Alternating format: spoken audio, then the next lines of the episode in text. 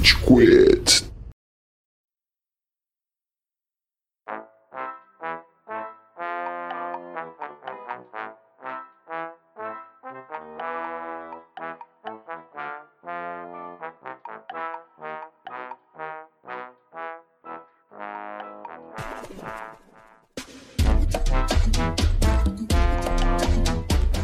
Fala galerinha do mal! Tá começando mais um episódio do Rage Quit, podcast mais passivo-agressivo da podosfera brasileira. O meu nome é Estevam e hoje temos aqui o Amaral. Senhoras e senhores do Júri Saravá!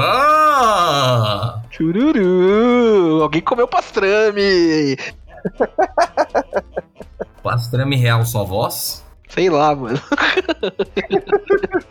Temos uma pessoa confusa hoje que é o Góis. E aê, seus apenas rapazes latinos americanos sem dinheiro no bolso, sem paraísos importantes, esperando a porra do resultado de uma eleição.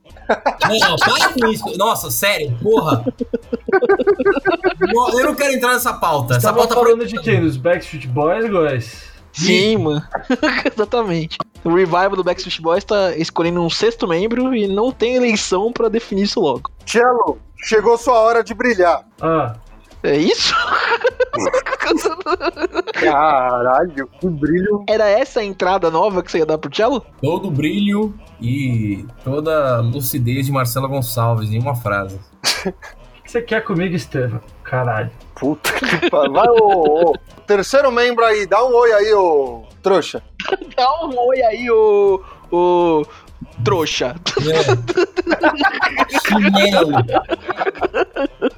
Hoje vamos fazer uma bela homenagem ao nosso primeiro episódio, onde a gente gravou os nossos top 3 super-heróis favoritos. Mas dessa vez, como você já tá vendo na thumbnail, a gente vai fazer os nossos top 3 vilões favoritos. Mas antes, Amaral, onde a gente tá nas redes sociais? Muito bom que você perguntou, Estevam! Você encontra o Rage Quit nas principais plataformas de áudio. Então vá lá no seu Spotify, no seu SoundCloud, no seu iTunes Podcast, em qualquer meio de áudio, coloque na sua barra de pesquisa Rage Quit e você verá o nosso canal. Não deixe de apertar o seguir, porque assim que aparecer um episódio novo, ele vai aparecer no seu feed. Não baixa, viu? Não é, não vai consumir bateria do seu celular nem memória, tá? Receber essa reclamação. Ah, eu não vou dar seguir porque aí eu vou baixar. Não, não vai. Você tem que habilitar essa função. Que eu recomendo, mas se você tem banda curta e não banda larga, Meu Deus. Que mais? Ah, não deixe também de seguir o Rage Quit nas nossas redes sociais. Então vai lá no Facebook, vai lá no Instagram, coloque Rage Quit e dê um follow. Nós estamos sempre fazendo postagenzinhas. Se você está estranhando, nossa, cadê o episódio? Demorou. Ah, Está lá a resposta ou não, não sei. Descubra né, por meio também dessas plataformas que nós colhemos as suas interações. Então, se você tem alguma sugestão de pauta, se você não gostou, se a gente falou alguma merda, não é difícil, não seria a primeira nem a última vez, você vai mandar lá a sua correção, o seu questionamento, sua inquisição.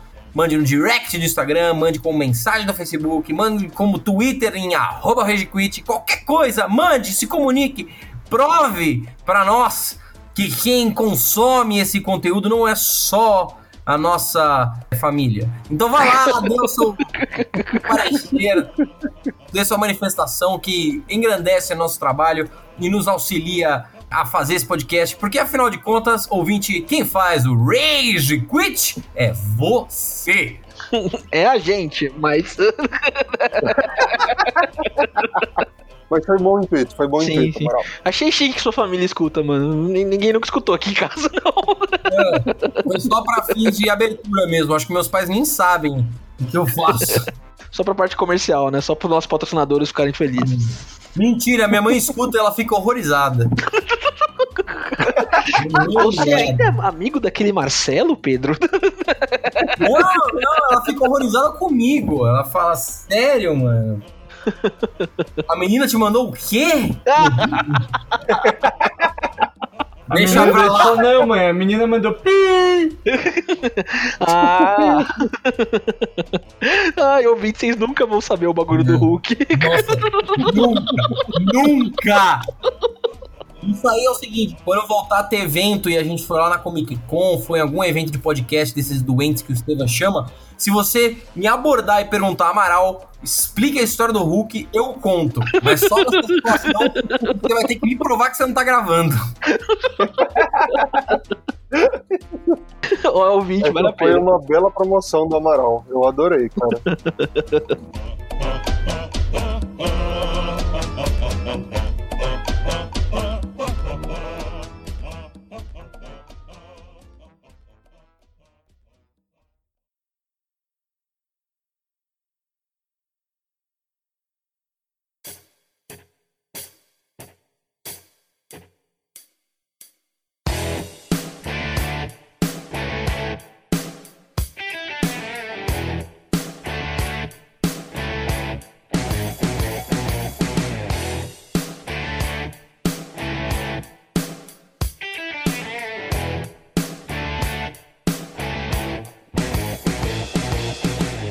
cara ouvinte, a gente vai fazer um revival, uma bela sugestão do integrante Góis. Eu não. Altamente pedido nos meninos directs do Instagram, hein?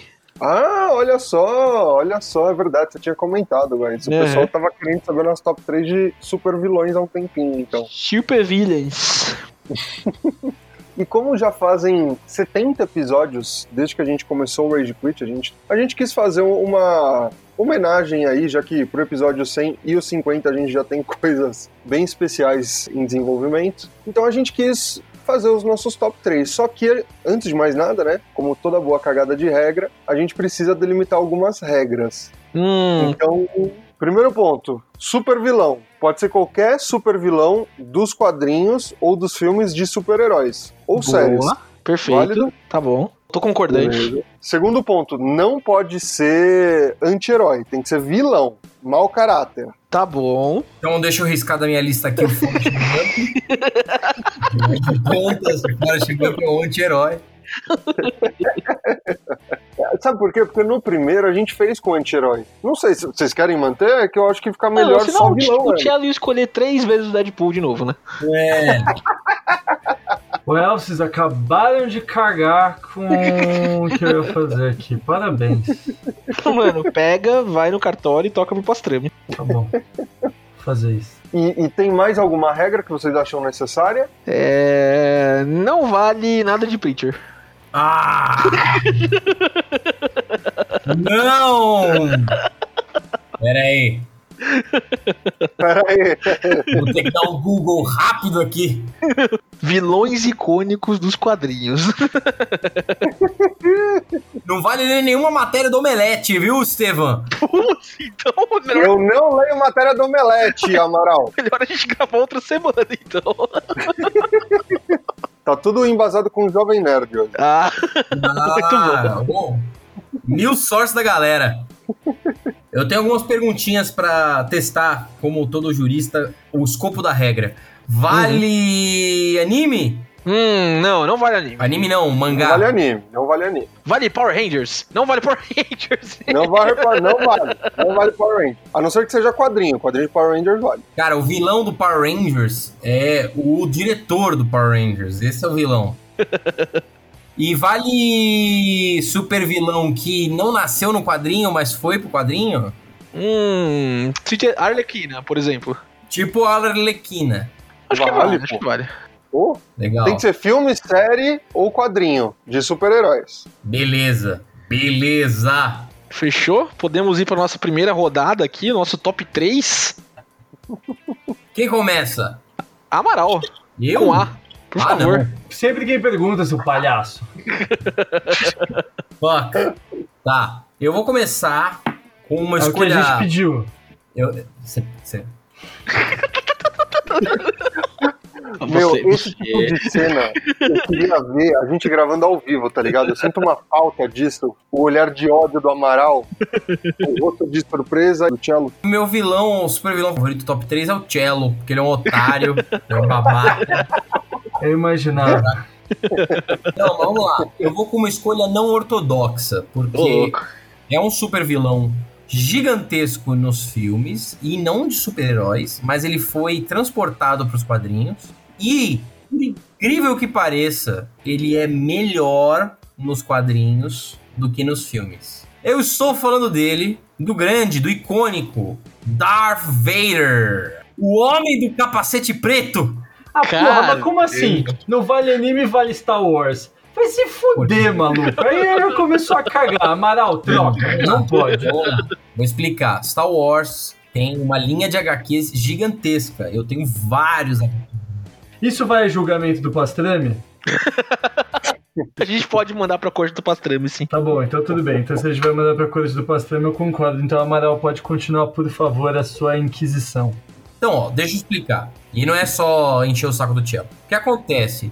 Star Wars, eu acho que ele tem mais histórias hoje em dia nos quadrinhos do que nos filmes. Uhum. E os quadrinhos de Star Wars, antes mesmo da Disney comprar, eles eram muito bons. Hoje, eles continuam legais, tem alguns arcos que são bem interessantes. E o mais interessante deles é que eles respeitavam, pelo menos no universo Legend, com muito cuidado a essência dos personagens. Algo que o próprio George Lucas, filha da p... caralho, não respeitou. Ipi! É. Então, quando você tem um dos maiores vilões da história do cinema, Darth Vader, qual que é a fraqueza dele? Areia. É areia, ele chora no banho. Em posição fetal. It's coarse and rough and É. everything is soft. é muito ruim, mano. Ah, e olha só, ele virou o Darth Vader tudo por causa de um coração partido. Ah, vai a merda! O cara é um sociopata, ele assassinou não sei quantas bilhões de pessoas, ele é um cuzão. E, e tudo porque não, eu não consegui salvar o meu amor. Vai se fuder. Que raiva que eu tenho disso. Enfim. Tem uma série de quadrinhos que é basicamente Darth Vader sendo fodão para caralho. Como... Sabe aquela pequena cena que a gente viu no Rogue One? Uhum. Nossa. Lenhando a galera. Uhum. É aquilo vezes mil todo tempo. Tem uma cena, eu vou até indicar pro- pro ouvinte, lê o quadrinho, mas se ele não tiver afim de ler o quadrinho, põe no Google assim, Darth Vader, eu estou cercado de medo e homens mortos. Basicamente é o seguinte, a Aliança Rebelde consegue cercar, é uma das cenas do quadrinho icônicas, eles conseguem cercar o Darth Vader no meio de um planeta. E tem tipo 200 soldados da Aliança Rebelde contra o Darth Vader sozinho, porque a nave dele foi explodida. Ele sai da nave, saca o sabre de luz, aí vê um, um líder rebelde lá, um cello da vida, que é um otário, Uh, vira pra ele e fala: Desista, você está cercado. Aí ele responde pro cara: A única coisa que me cerca é medo e homens mortos. Aí ele liga o Darth Saber e. Rapaz! Nossa. Rapaz! É o que se espera de um homem que veste preto no deserto. Não por opção, coitado. Que maneiro, Amaral. Eu jurava que o Darth Vader ia ficar entre a segunda ou a primeira colocação pra você, velho. Não, eu preciso respeitar que a ideia do cast é falar de supervilões clássicos. E o Darth Vader, ele é um vilão do cinema. Só que o que me pega nos quadrinhos é justamente esse respeito à essência do personagem. Darth Vader não é nenhum bebê chorão e a redenção dele ela só é significativa se ele for um sociopata antes disso. Se não, é tipo, ah, suave. Ele mudou de ideia, mas ele sempre foi bonzinho. Mentira, ele era cuzão para caralho e ele mataria todo mundo. Se ele tivesse chance, ele mataria o Imperador e seria o Imperador e o Luke ia ser o Darth Vader do Darth Vader. É verdade. Mas, Amaral, tem uma pergunta sobre Darth Vader nos quadrinhos. Como que é o power scaling de força? Cara, é, é tipo Starkiller versus Mil. Nossa senhora. Caralho. Caralho. Isso é muito mal feito nos quadrinhos, mas porque foda-se. E, e- e eu acho da hora. Porque desenhar o bagulho sendo poderoso é muito mais fácil do que usar recurso de efeito especial pra fazer o bagulho ser poderoso, né? Exatamente. Vocês jogaram Jedi Fallen Order? Sim. Não. Ah, mano.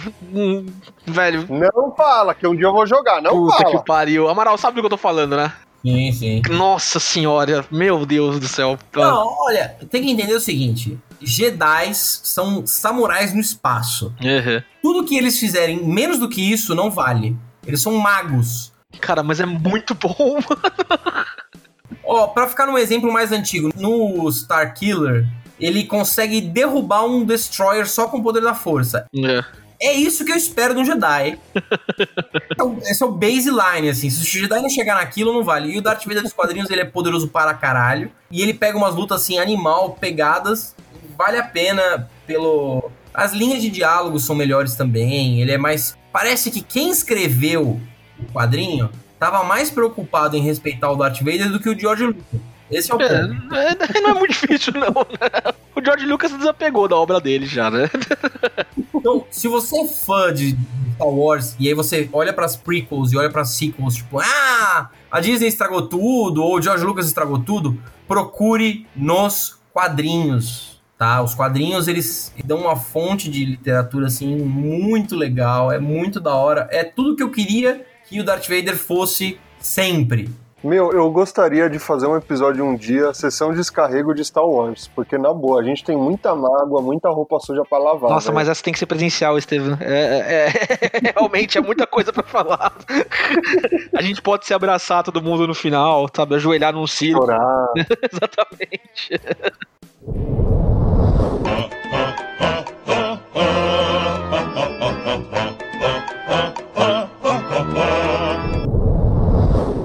O do Amaral ficou bem claro, bem embasado. Mas e você, guys? Quem fica na sua terceira posição de super vilão? Pô, eu não esperava que eu fosse agora. A gente, a gente ia seguir a ordem alfabética, mas vamos lá, vamos lá. Eu vou pra minha terceira opção de super vilão aqui, meu top 3 super vilão. Eu ponderei muito, mas eu escolhi pra terceiro lugar o Magneto, cara. Nossa, me- eu vou ter que pensar numa segunda opção diferente. da hora, bem da hora. Eu não sou um cara da Marvel, vocês sabem, mas puta, o Magneto é um vilão tão foda, velho. Tão foda. Eu tenho contato com o Magneto pelas duas animações, né, de X-Men que a gente acompanhou. O X-Men do e o X-Men Evolutions, né? Uhum. né? Cara, nas duas o Magneto é tão bem feito, mas tão bem retratado. Cara, a dualidade que ele tem com o Xavier, naquela representação muito bem feita que eles fazem das diferenças entre o Malcolm X e o Martin Luther King.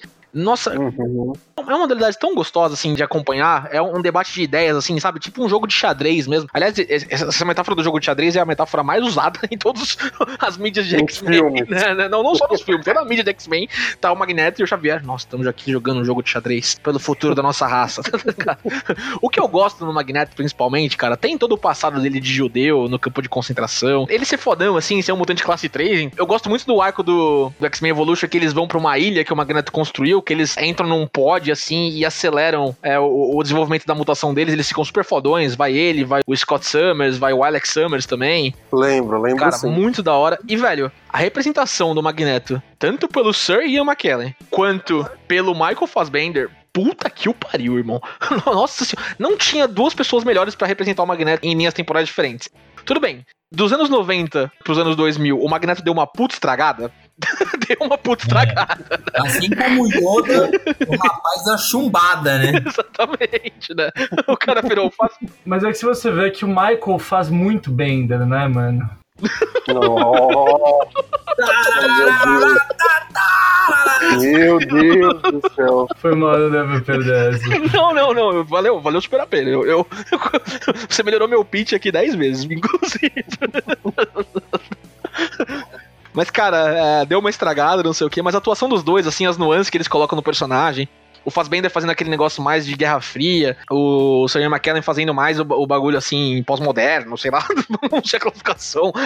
Mas, cara, muito da hora, apesar do Fênix Negra, o primeiro, né, ser horroroso, o Magneto tá bem nos três filmes, todos os filmes que faz Bender tá bem também. Por isso que eu escolho o Magneto aqui no meu top 3, porque por causa das ideias, das atuações, as interações dele em quadrinhos, desenhos, etc. Eu gosto muito do Magneto. Não, e o legal é que assim, esse era da hora. Além de rivalizar com os mutantes no poder, porque ele era, tipo, foda pra caralho, o legal era ele rivalizar no intelecto com o Xavier, exatamente.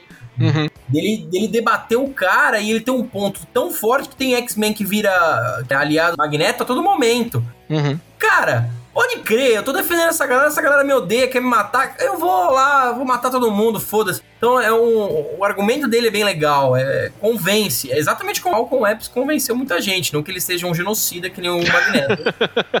Deixa isso bem claro que não Tem um ponto no Magneto que eu não trouxe, é, e você me fez pensar nele agora, que é tipo, eu estou num level superior de evolução humana, tá ligado? Cara, isso é um argumento muito convincente, sa- sabe? Tipo, E ele tá certo, porra. Ele tá certo, Esse que é velho. foda. Não, ele. Calma aí, né? Não é assim. Puta que pariu. Vocês não leram o quadrinho, caralho? Não, não, não. Tá, tipo, você pode extrapolar isso e falar que o Magneto, de- depois de passar pro campo de concentração judeu, ele adotou a própria ideologia que ele criticava, né? Tudo bem. Uhum. Em relação ao poder dele, ao poder que ele tem, tudo bem, você pode se integrar numa sociedade, mas, cara, ele é poderoso. Ele realmente estou no próximo estágio da evolução humana. O, mutante, e, e esse é o ponto do quadrinho, não é um negócio pra gente temer, é um negócio pra gente abraçar, tá ligado? Esse argumento dele é fantástico. Só que o que. E aí é onde ele erra. Que é, nós somos a próxima etapa da evolução humana, número um. E número dois, nós nunca seremos capazes de conviver em paz com os nossos antecessores, por isso nós devemos vencer a guerra. É aí que ele diverge do Xavier. O Xavier, ele concorda, ele fala, porra, o TCC dele é sobre isso. o TCC dele é isso mesmo, é falando, Imagina o Xavier acordando numa semana de outubro, puta, tenho que entregar o projeto semana que vem. Fez o TCC dele lá rapidão. O maluco tem uma mansão, vários órfãos na casa dele, tá ligado? Ah, tem que pegar meu TCC, mano. E os órfãos, ah, professor, cala a boca, mano. Tem que estudar, caralho. Pai, pai, eu não sou Meu. seu pai, porra. O ponto do Xavier justamente é, ah, eu posso conviver em paz com os meus colegas humanos. Nós devemos conviver em paz. é. E o Magneto, justamente por ser machucado, por ter essa ferida tão grande que foi o, o Holocausto, ele não pensa dessa forma. Ele fala que, mano, não tem como. Olha o que eles fizeram. E eles fizeram isso entre eles, tá ligado? Você imagina o que eles vão fazer conosco.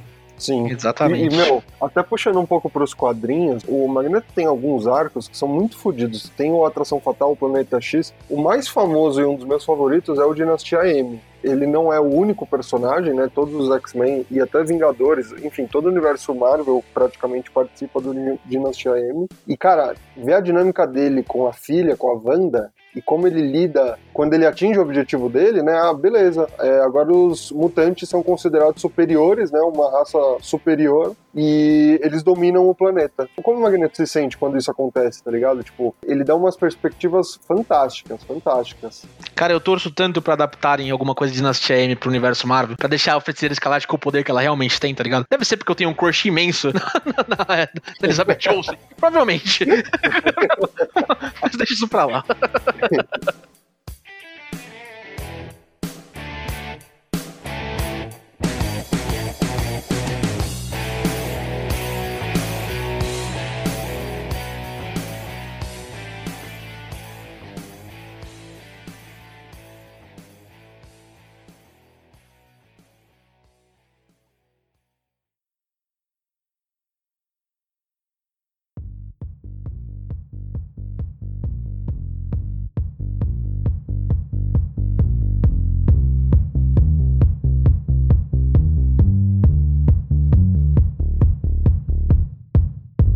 Chelo, qual é o supervilão na terceira posição? Cara, isso é difícil, tá? Bem complicada essa resposta. É uma resposta que eu não sei se eu sei dar de bate-pronto. Eu tô com medo de dar e ser xingado, tá? Essa é uma Opa! grande verdade. Mas eu tenho que fazer jus ao meu normismo. Eu tenho que fazer jus ao meu fanboísmo. E eu tenho que colocar que o cara que tá no meu top 3 é o Sinestro. Ah, o Sinestro é da hora demais, mano. Não, isso não é enorme, não, porra. Caramba! Mano, eu gosto do Sinestro porque, primeiro, mano, o Sinestro parece o irmão do Daburá que deu certo, tá ligado? Muito bom, irmão. E aí, mano, eu, eu acho o Sinestro muito da hora porque, assim, mano, o Sinestro tava lá nos Lanterna Verde, daí entra o burguesinho branco lá, o Hal Jordan, piloto de avião, filha da puta, cata a, a, a Gossip Girl lá, já chega lá e fala, tipo, ah não, agora essa porra toda é minha. Maluco, se eu fosse nessa, eu também ia ficar puto com o filho da puta lá, mano. Ia querer destruir a porra toda mesmo. O cara era mó respeitado, chega mó filhinho de papai do caralho que nunca fez nada na vida dele pra tomar conta. Não toma conta nem da vida dele, velho. Vários pratos sujos na louça lá, mano. Só sabe fazer avião e metralhadora. Exato, ele só faz avião e metralhadora. O Sinestro nem sabia o que era uma espada quando ele fez uma espada, mano. Nossa, o Sinestro, eu tinha esquecido, é verdade, você é muito fã do Lanterna Verde, né? Não era pra eu ter me surpreendido tanto. O Sinestro é muito da hora, velho. Eu acho legal que, no final das contas, ele é um dos, agora levando bem pros quadrinhos, tipo, o Sinestro é um ser ultra poderoso porque ele também é o host do Parallax, né? Que o Parallax é, é, é a entidade do medo, né? Do mesmo jeito que o Ion, que é a entidade da coragem, já teve vários hosts, né? O último foi o, o Kryptoniano maluco que ainda ganhou um anel e o Ion bizarro. Só que ele foi, assim, fodão o, o cara que é host do Parallax, tá ligado? E que não deixa o Parallax dominar a cabeça dele, nem nada. Então eu acho que o Sinestro tem meu respeito, cara. O Sinestro, no filme horroroso do Lanterna Verde, lá em live action, é uma das poucas coisas que se salva pra mim. Exatamente, exatamente. Eu gostei muito. Cara, aquela cena no final, pós-crédito, dele assumindo a cor amarela, tá ligado? E falando, ah, da próxima. Tipo o cara do, do Homem de Ferro lá, o antigo Rhodey. É, da próxima vez, tá ligado? Eu fico tão triste com aquilo. Dá uma dó tão grande, tá ligado? Não vai É ter, né. Sinestro? Não vai ter, né? Vai ter a série dos Lanternas Verdes. Isso, no HBO Max, era isso que eu ia falar, Amaral. Ô, será que eles vão trazer o Michael Fassbender de volta? Não, o Michael Fassbender não, aquele cara lá do narigudinho careca. Quem, mano? Não sei. O ator que faz o cara, o vilão. Ele Faz faz, o o Sinestro. Ah, no Puta, Kingsman. Ah, é ele? É ele, mano. Caralho! Esse cara é um ator, mano. Porra, qual que é o mesmo nome dele, caralho? É o Mark Strong. Nossa, velho! Caralho, mano! Mark Que Strong. foda, eu não tinha sacado. Ele tem cara de super vilão. mentira, o Sinestro é o Mark Strong? Nossa, mano! Ele tá, ele tá rosa. Faz sentido. Com cabelo e bigode. Caralho, é ele mesmo, né, mano? Ele tá rosa com cabelo e bigode, olho amarelo. E olha isso, mano, na moral. Procura no Google agora. Joga no Google Sinestro, mano. O maluco tem cara de, mano, sex offender pesado que você vai botar no claro que ele vai acabar com você, velho. Tem até o bigodites, né, Cello? O bigodites de Sex Offender. Exato, mano. O Sinestro, mano, além de tudo, velho, além disso, ele come cu, mano. É. Ele come cu. Sabe o que me incomoda nesse sinestro? Que a cara dele parece uma genitália, né? Só porque ela é rosinha, mano? Porra. Não, ela tem duas entradas bem definidas na cabeça, então duas é, bundas, né? Fazendo ali a glande, né? Hã? É, não, não, não, duas bundas. Ah, e o tá. nariz dele é o pinto. Então você consegue formar perfeitamente um símbolo, um símbolo, né, genital. Tá bom. Ai, mano. Só ia falar aqui rapidinho que minha interação favorita do Sinestro é ele na Guerra das Luzes, no Dia Mais Claro, Noite Mais Densa, os dois arcos dos quadrinhos, que ele faz a tropa das Lanternas Amarelas com personagens do universo DC. E ele chama o Espantalho pra ser um Lanterna Amarelo, mano. Nossa, como aquela cena é foda, mano. Como é bem Exato. desenhado aquilo, velho. Puta que o pariu, mano. Muito da Escolha- hora, velho. Tudo bem, escolha mais óbvia, né? Claro, claro. Mas. um pouco pra ele virar um lanterna amarelo, mas tudo bem. A escolha cagada foi o Flash de lanterna azul, né, mano? Que porra de merda foi essa, velho? Nada a ver. Mano, sabe quem seria um puta lanterna amarelo? O Batman. Tá... Tudo bem, o Batman tava morto durante a Guerra das Luzes. Mais ou menos morto durante a Guerra das Luzes, Ah, né? ele virou lanterna negra que Ele era teoricamente. lanterna A negra. história dos lanternas. Teoricamente, mano, A Noite Mais Escura e o Dia Mais Claro é basicamente uma história de apocalipse zumbi dos Lanterna Verde, né? Com certeza. E é uma puta história, inclusive. Mas é uma história de apocalipse zumbi e o Batman, assim como todos os heróis, eram zumbis até o momento que eles viram deuses.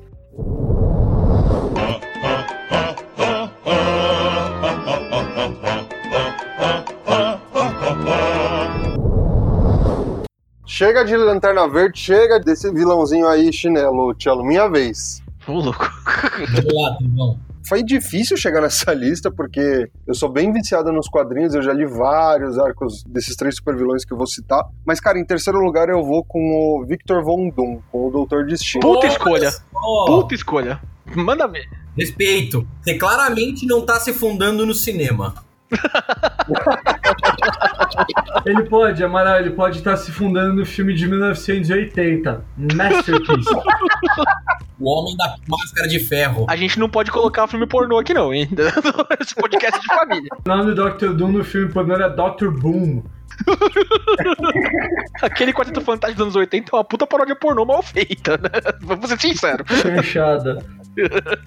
O Victor Von Doom, ele, para mim, é um personagem muito fascinante porque ele, em vários aspectos, ele se assemelha muito com o Red Richards, que acaba sendo, né, o, o protagonista com quem ele disputa várias coisas. Victor Von Doom, ele é um gênio bilionário. Um ponto que mexe muito com a psique dele é quando ele perde o rosto dele naquele acidente, que foi quando ele e o Quarteto Fantástico ganharam os superpoderes. E isso mexe muito com ele, porque ele era um cara acostumado a ter absolutamente tudo. Ele perde o controle sobre como as pessoas enxergam ele, por isso que ele passa a usar aquela máscara de ferro, né? Todo instante. Ele adota o cunha de Doutor Destino, justamente tentando conseguir manipular, conseguir controlar um pouco do que vai acontecer com ele a partir daí, né? Qual vai ser o destino dele, quais escolhas ele vai fazer. E, meu, tem cada arco de quadrinho foda, considerando o Victor Von Doom. Um dos meus favoritos, que é até recente, é o de Guerras Secretas. Que, meu, é um arco de quadrinhos onde eles basicamente refizeram todo o universo Marvel do zero, usando como base, como fundação, o Quarteto Fantástico e o Doutor Destino. E, meu, lá você vê o quão é, megalomaníaco ele se torna. Porque ele refaz o universo Marvel como ele deseja, como ele acredita ser o ideal, tá ligado? Velho, meu ponto favorito do Victor Von Doom, ele é o rei da Lativéria. Mano, olha esse título, velho. Eu vou usar a, expressão do, do Cello aqui. Quando você é o rei da Lativéria, você come muito cu, tá? Não é nenhuma discussão. Não é verdade, Cello? É, eu concordo, mano. Quando você é rei, principalmente da Lativéria, velho. Considerando que a maior parte da galera não deve ter muito o que fazer lá, cara, cu é o que reina. Cu é a moeda, né, mano? É, a moeda da Lativéria, com certeza. Cu é troca. Ai, cacete. Tem algum arco dos quadrinhos que vocês curtam mais do Victor Von Doom, pessoal? Vou ficar te devendo, mano. É, Mas eu acho animal da hora. Eu gosto quando ele aparece no Liga da Justiça. Se serve de consolo, eu tinha medo daquele elevador dele da Universal. Era animal, era animal. Boa interação, velho.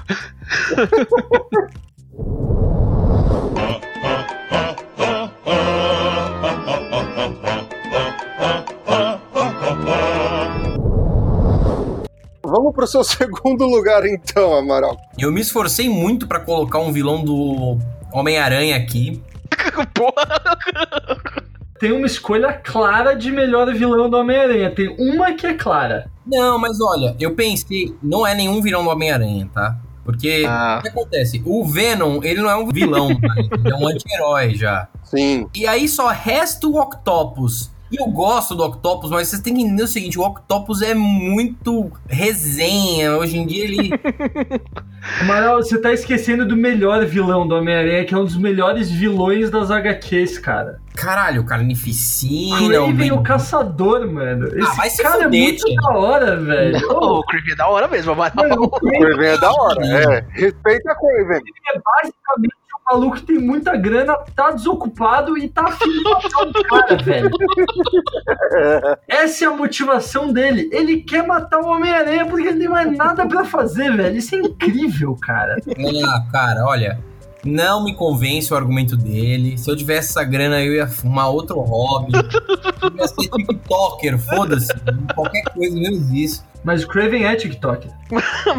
matei o Homem-Aranha e olha no que deu.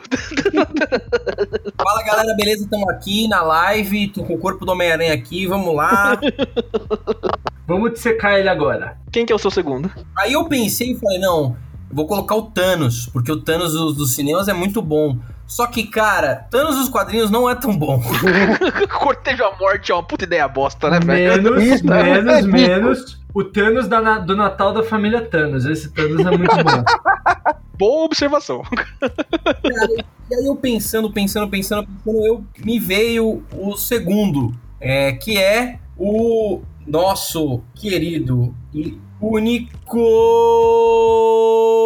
Caralho, me deu um branco na hora que eu fui falar o nome dele.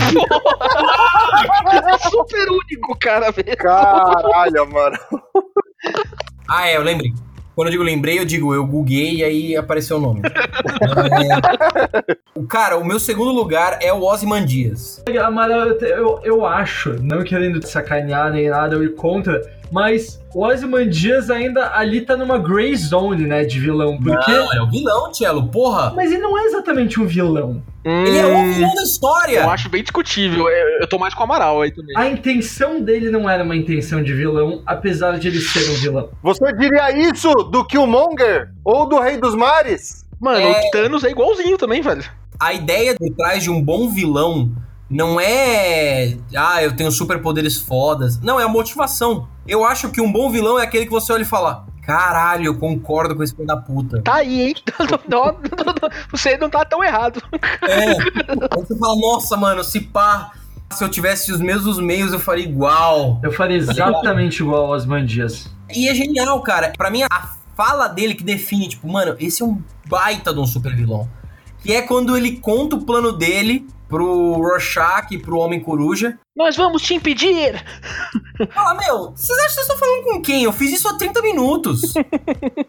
e os caras falam, tipo, caralho, exatamente. Então, o Ozymandias, cara, ele tem the looks, ele tem a habilidade. Ele é basicamente um Batman do mal. Uhum. É isso. E, cara, ele tem um plano muito bom, ele executa o plano, ele não dá margem pra erro, e ele vence, ele consegue, ele conquista. E o que ele conquista é a paz mundial. Irmão, ele engana o Deus, tá ligado? ele engana o ser onipresente, onisciente e onipotente, que é o Dr. Manhattan, mano. mano, velho, olha o tamanho disso, mano. E ele faz tudo na base da lógica, não é como se ele fosse, tipo, ultra. Que o Thanos vira um deus. Ah, foda-se, velho. O cara, ele faz. Tá, ele é multimilionário e ele é o homem mais inteligente do mundo. Ele engana Deus na base da sabotagem, da triqueiragem, entendeu? E do CrossFit. No crossfit. Do CrossFit. Pra você pegar a bala, que nem o, o Ozymandias pega, é só virando muito pneu mesmo, Ele é mano. muito crossfit, velho.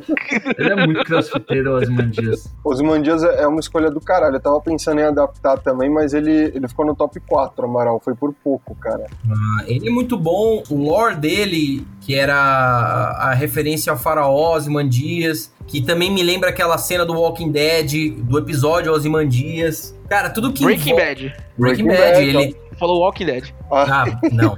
Coisas bem diferentes. Exatamente. Exatamente, o Ozymandias é, é aquele soneto. Puta, não lembro do É. autor, antigo pra cá, É do Rei dos Reis, é, é um, é um poema épico da Grécia. que é do caralho, do caralho. Inclusive, é, o Alan Moore, muito antes da gente ter acesso à internet, ele já conseguia fazer uns ressignificados, né? Uma forma de fazer as pessoas pesquisarem por tudo que ele deixou no decorrer da história, que, meu, é- era incrível. Muito foda. É, cara, nesse sentido, o Ozymandias pra mim, ele é o meu segundo. Talvez não porque ele é tão legal, porque tem vilões. A habilidade do Venom é muito do caralho. Tem muitos super vilões que têm poderes, assim, que são muito criativos, eles exploram os poderes muito bem. Só que pra mim, o que importa é qual que é o motivo dele. Qual que é o plano dele? E o Ozymandias, cara, ele faz exatamente o que ele precisava fazer, do jeito que ele precisava fazer. E, enfim, eu gosto do final dos quadrinhos, mas ele é um final cartunesco. O final do filme é, é também acertado, o jeito que eles colocam. Uhum. E cara, ó, dica aí pra você, ouvinte, se você leu os quadrinhos de Watchmen ou se você viu o filme, pega a série da HBO pra assistir, velho. O, o trabalho de continuidade que fazem com todos os personagens de Ozymandias em especial é perfeito, perfeito. Nossa, sem tirar nem pôr, vai assistir Watchmen na HBO lá.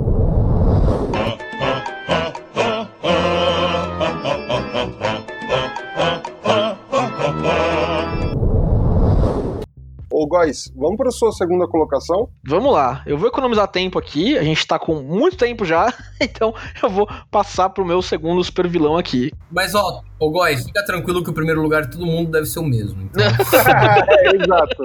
Eu acho possível mesmo. Quando chegar no primeiro lugar, a gente fala todo mundo junto.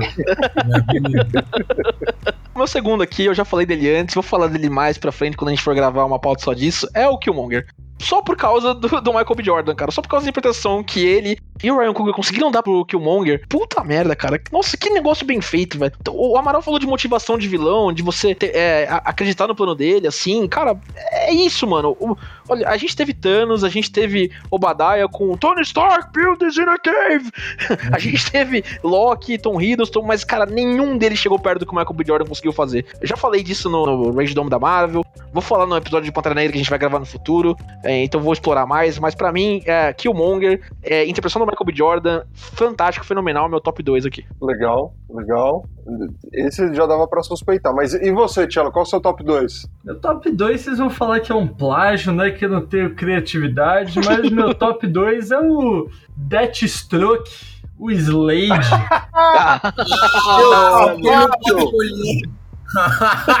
Tentou colocar o Deadpool de qualquer forma, né?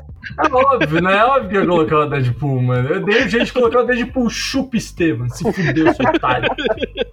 Puta, mas o Deathstroke é um puta do vilão, mano. Ô, Cello, eu tô com você se você disser o Slayer, em especial o do Jovem Titãs. Porra, é óbvio, cara. Sabe por quê? Porque tinha um sapatinho muito maneiro, mano. E como ele chuta a terra com aquele sapatinho. Puta que Exato, pariu. Olha, eu adicionaria nessa interpretação aí também o Jovem Titãs em ação, hein? O Slade do Jovem Titãs em ação é Ele é sensacional muito também. bom, e do filme ele é bom também. O que vocês vão fazer? Jogar panquecas em mim? Desabaixa as panquecas. E, cara, no, no Jovem Titãs tem um episódio que ele vira o demônio, né? Vira. Ele vira o pai da Ravena, que é o Satanás. Ele vira meio que um acólito do Trigon, tá ligado? É meio que o surfista prateado é pro Galactus, o, o Slade vira pro Trigon. Esse episódio me deu medo dele, velho. O Slade ele morre, né, com a ação da Terra, né, no Jovem Titãs, e o Trigon ressuscita ele pra ser esse mensageiro, esse Esse Anjo Gabriel do reverso. Exatamente. E, nossa, é- o Amaral tem razão. É um medo do caralho, porque você sabe que o Slade morreu. A gente viu a máscara dele, né? E ele aparece pro Robin, assim, tentando o Robin, trazendo a Ravena pro lado do mal também. E puta que pariu, irmão. É pesado. Sim. É bem foda. E quando ele tira a máscara, que tem uma caveira por trás da máscara, é mó da hora. Nossa, é verdade. Eu tinha esquecido disso. Shade do Scorpion. É, Mesma bosta. Tchelo, você pode falar do Slade do Justa Jovem também? Mano, então, é que o Slade do Justiça Jovem foi mal aproveitado, né? Porque na parte, na segunda temporada do Justiça Jovem, que o Slade é quando ele tem o ápice dele de participação, não é o Slade, né, mano? É a Marciana Mirim fingindo que é o Slade, né? Você não viu a terceira temporada, é verdade. temporada ainda. Hum, adaptação do contrato de Judas aí de novo, hein? Slade Terra novamente na tela, tá? Eu vou deixar esse Mentira! gostinho pra você. Caralho, vou ter que assistir essa porra então. Mas, mano, assim, a- a- o começo da participação do Slade do Justiça Jovem, quando era Slade, era muito bom, porque o Slade, cara, segunda temporada, começo da segunda temporada, as cenas que ele entrou, ele entrou, arregaçou o cu de alguém da Justiça É. Jovem e foi embora. Mercenarião, né, mano? Né? O, o papel dele mesmo. Exato, e daí os caras falam: Ah, Slade, você é tão poderoso, por que você quer ficar do lado deles? Porque eu vou conseguir uma cadeira naquele conselho e vou ficar mais poderoso ainda. Foda-se, tá Exatamente. ligado?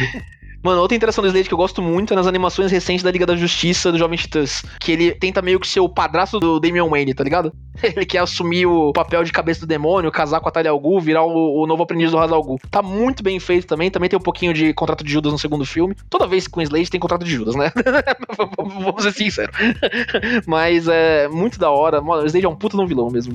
Pô, sem falar que o cara é um puta super soldado da hora, né? Regeneração, ultra reflexos, os caralho todo. Tipo, mano, Slade é bem da hora, velho. E, cara, naquele jogo bosta do Batman, Batman Origins lá, que, o Arkham Origins, que eles não conseguiram replicar o resto da série, o Slade é o único vilão legal de se lutar, mano. Puta, ele é legal no jogo, cara. Inclusive no jogo eles tentam fazer algo nos quadrinhos que é a luta do Deathstroke, do Exterminador contra o Azarel, tá ligado? Que- Meu, o Deathstroke ele tem alguns arcos de quadrinhos bem legais, cara, bem diferentes. Se eu não me engano, ele já lutou contra o Wolverine, contra os X-Men em um crossover da Marvel e da DC, nos anos 80, alguma coisa assim, tá ligado? O Slade só não foi pra primeiro lugar pra, pra mim por causa do nome dele traduzido: Exterminador. Parece que o cara mata inseto mais caro, tá ligado? Parece um personagem do, do Homem de Preto, né, mano? Não, mano, na real, o nome dele an- anteriormente era Terminator, só que por causa do filme do Arnold Schwarzenegger eles mudaram pra Deathstroke, tá ligado? Caralho, não sabia. Deathstroke é muito mais da hora. Deathstroke é bem mais da hora mesmo, velho. Eu, eu só não gosto tanto dele porque ele aparece na série Arrow e ele tá horrível na série Arrow. Então. É, Aí a gente não precisa falar não, né, Estevam? A série da CW não entra nesse podcast não, né? Quando eu assinei o contrato, a gente definiu isso aí. né? É, isso é bem triste mesmo. Puta que pariu.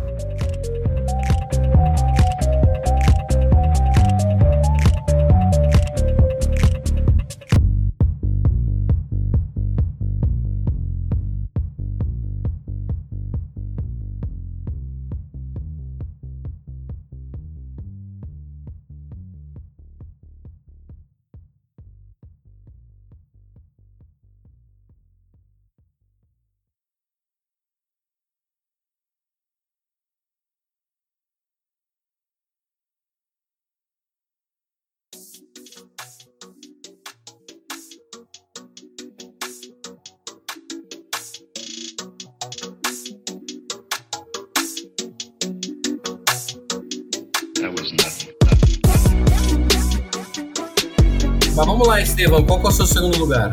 Beleza, meu segundo lugar. Demorei um pouco pra chegar nele. Pensei muito no Thanos, em tudo que ele representa nos cinemas, principalmente, né? Eu não tinha lido muito Thanos até o, filme dos Vingadores, em 2012. Só que, cara, tem um, um personagem que foi, inclusive, inspiração pra criação do Thanos, que é muito, muito foda. Melhor. É melhor, eu acho melhor. eu acho mais bem trabalhado e, e eu acho mais impactante, cara. Quando eu vi pelas primeiras vezes, eu, eu fiquei mais impactado, né? É o Darkseid. Darkseid. Cara. Meu, meu lado descer aqui, ó. Tudo estralando. Mano, não dá, não dá. O Darkseid ele é muito OP. É, é, muito foda ver ele lutando contra toda a Liga da Justiça em vários arcos diferentes e, e basicamente levantando todo mundo na porrada sozinho é legal ver as questões que ele trazia lá já desde muito tempo, como dominação interplanetária e como ele consegue parar o, o Homem Imparável, né, o Superman. Então, com a mão. O Darkseid, pra mim, puta que pariu. Especialmente nas animações é, que a gente tinha da Liga da Justiça, não sei se vocês lembram, puta que Lembro. pariu. O Darkseid é que ele, mano, ele dá porrada no Superman e ele só usa cueca, mano. Foda isso. Ele, ele, tem uma regatinha também, Tião. Ele usa cueca, ele usa. Mano, cueca e regata, é verdade. Ele dá porrada no Superman com roupa de domingo, velho. É isso que ele faz. Muito bom. Mano, eu sei que o foco aqui é o Darkseid, mas o Darkseid é um dos personagens da melhor cena do Superman de todas as animações que já fizeram, que é a cena do mundo de papel. Você lembra dessa cena? Puta, da animação da Liga da Justiça? É, nossa, que que pariu, essa cena é muito boa, Arrepiei irmão. aqui, arrepiei aqui. Mas ele toma, hein? Ele toma, ele toma. Então, Darkseid, com você, eu não preciso me segurar. Com você, eu posso ir com tudo. Frau na clara do Darkseid. Irmão Puta, do céu, é mano. é muito foda, velho. É, essa cena é muito boa, porque quando eu era criança, pelo menos, eu nunca tinha parado pra pensar no Superman dessa forma, tá ligado? Porque ele é, uhum. de fato, um deus entre formigas. E ele fala, meu, no meu dia a dia, eu, eu, me comporto como se o mundo fosse feito de papel, eu não posso fazer força em, em nada. E aí, moleque, quando ele solta a maromba no Darkseid... solta a maromba. Maravilhoso. Tiago, como é que era aquela foto da Magazine Luiza? Qual que era a expressão, mano? Te afundava na rola fácil. Cara! Quando o Superman afunda o Darkseid na rola, cara, é muito da hora. Ai, caceta. Mas falando do Darkseid, mano, puta, Raios Ômega, toda a mitologia das fúrias é dentro dele, lá dentro do mundo dele, novos deuses, Apocalipse. Crise na Infinitas Terras. Crise na Infinitas Terras. Nossa, Darkseid é um vilão muito da hora, velho. Tomara que não caguem ele no, no Snyder Cut, por favor. É, eu tô preocupado, mas esperançoso. É, eu não posso dizer o mesmo. Oh, bye. Demorou até. Episódio 50.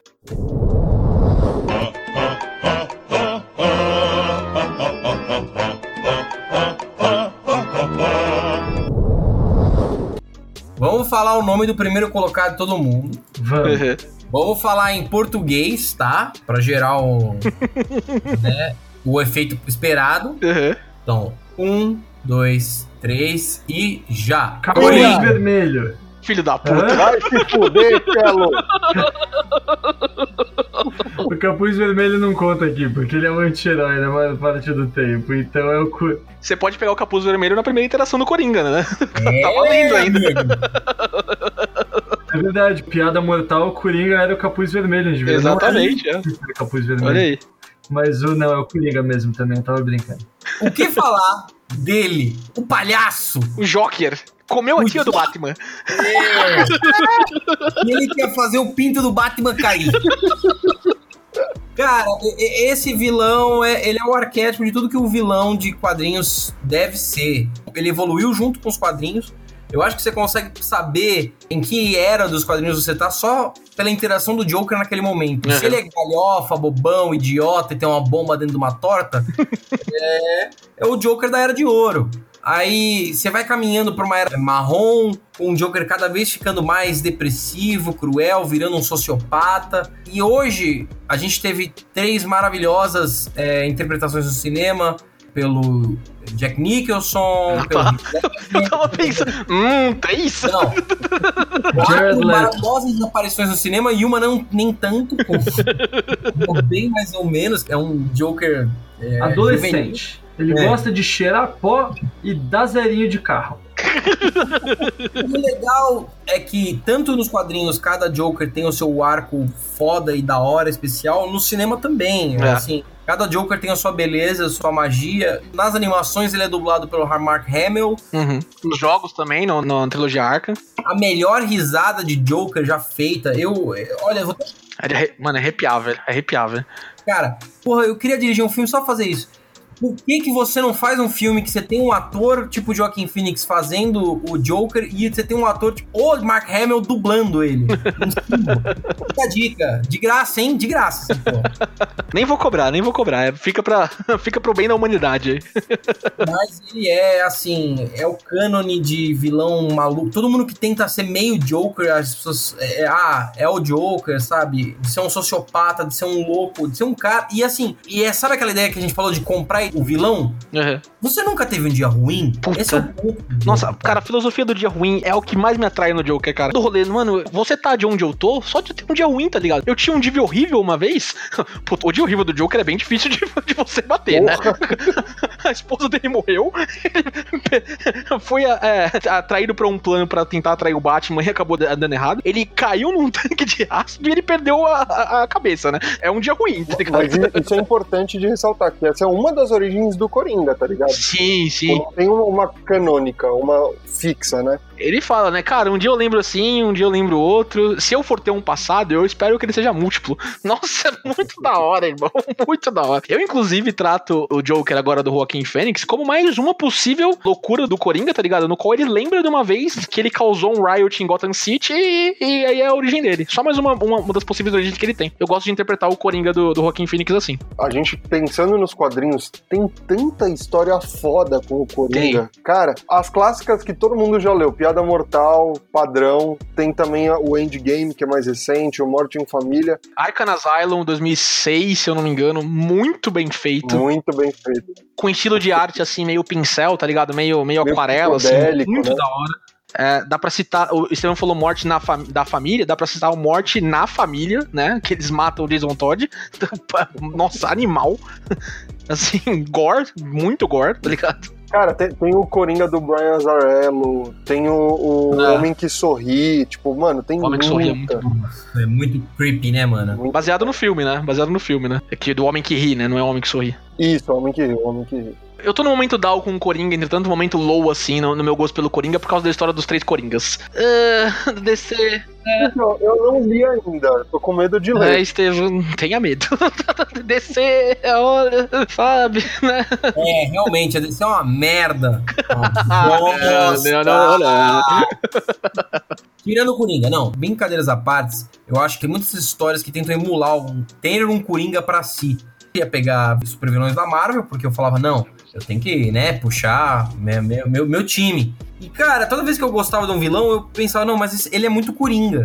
É, eu gosto dele porque eu gosto do Coringa. Eu acho ele legal porque eu, eu acho ele interessante porque eu acho o Coringa interessante. Porque eu acho ele imprevisível, eu acho ele louco. Eu acho que ele, por ser um palhaço e um palhaço do mal, ele evoca dois sentimentos que são muito comuns, que é o medo de palhaços e a alegria dos palhaços. É, é- é- são duas coisas muito conflitantes e que o Coringa, é- ele é perfeito. Que tem momentos em que você realmente acha ele engraçado, ele cômico. Tem momentos que você acha um sociopata.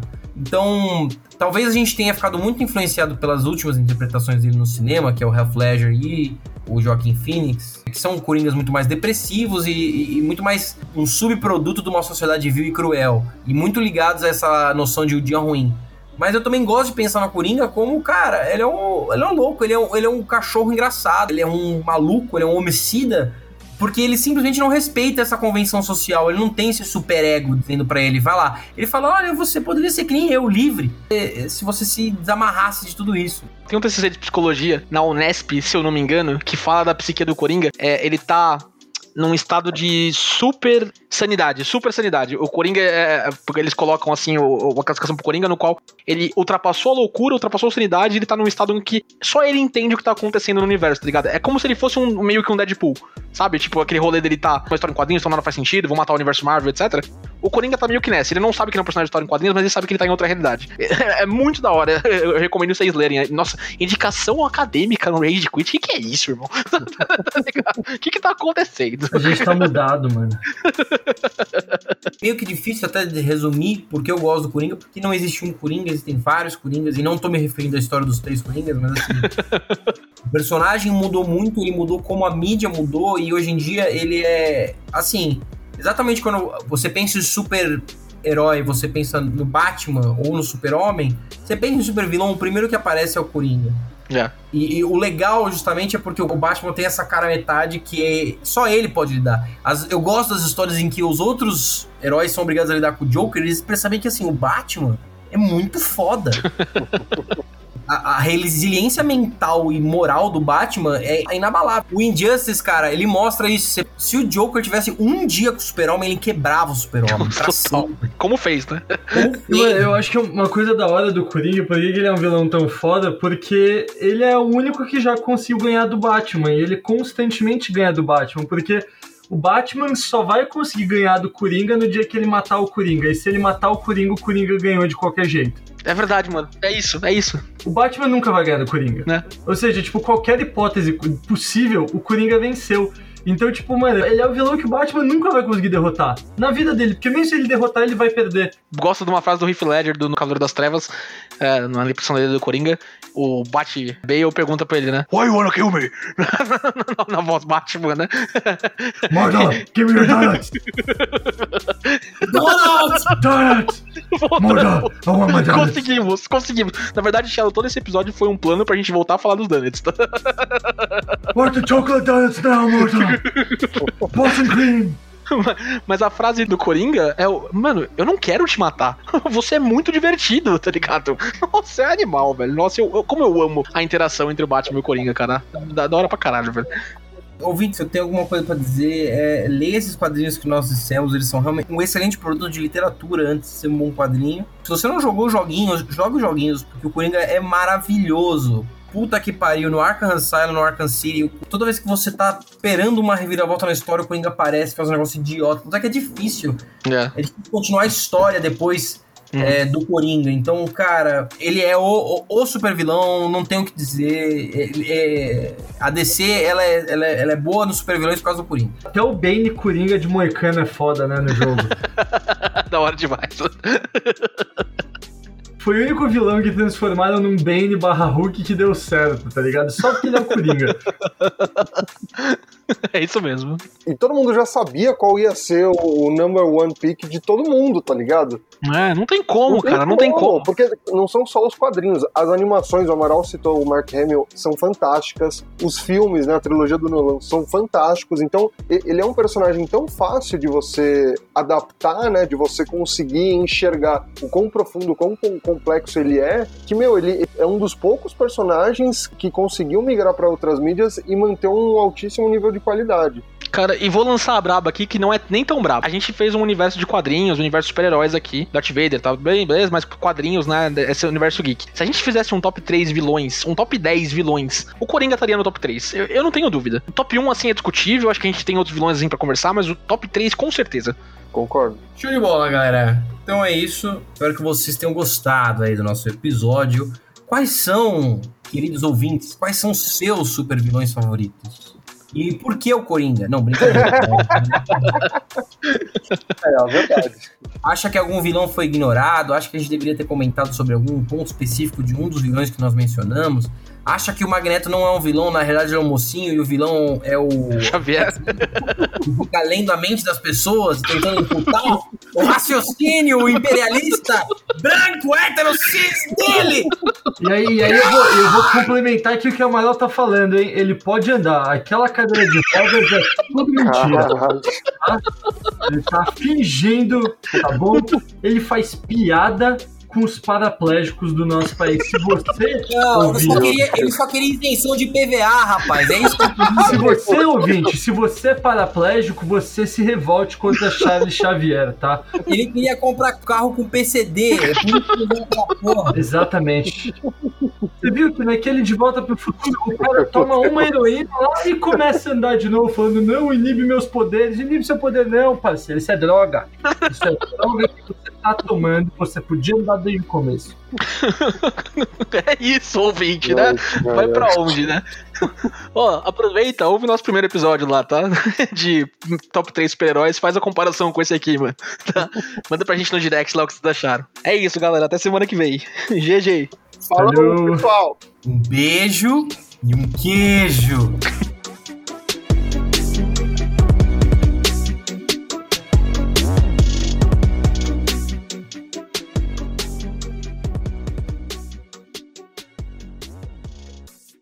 Você ouviu Rage Quit.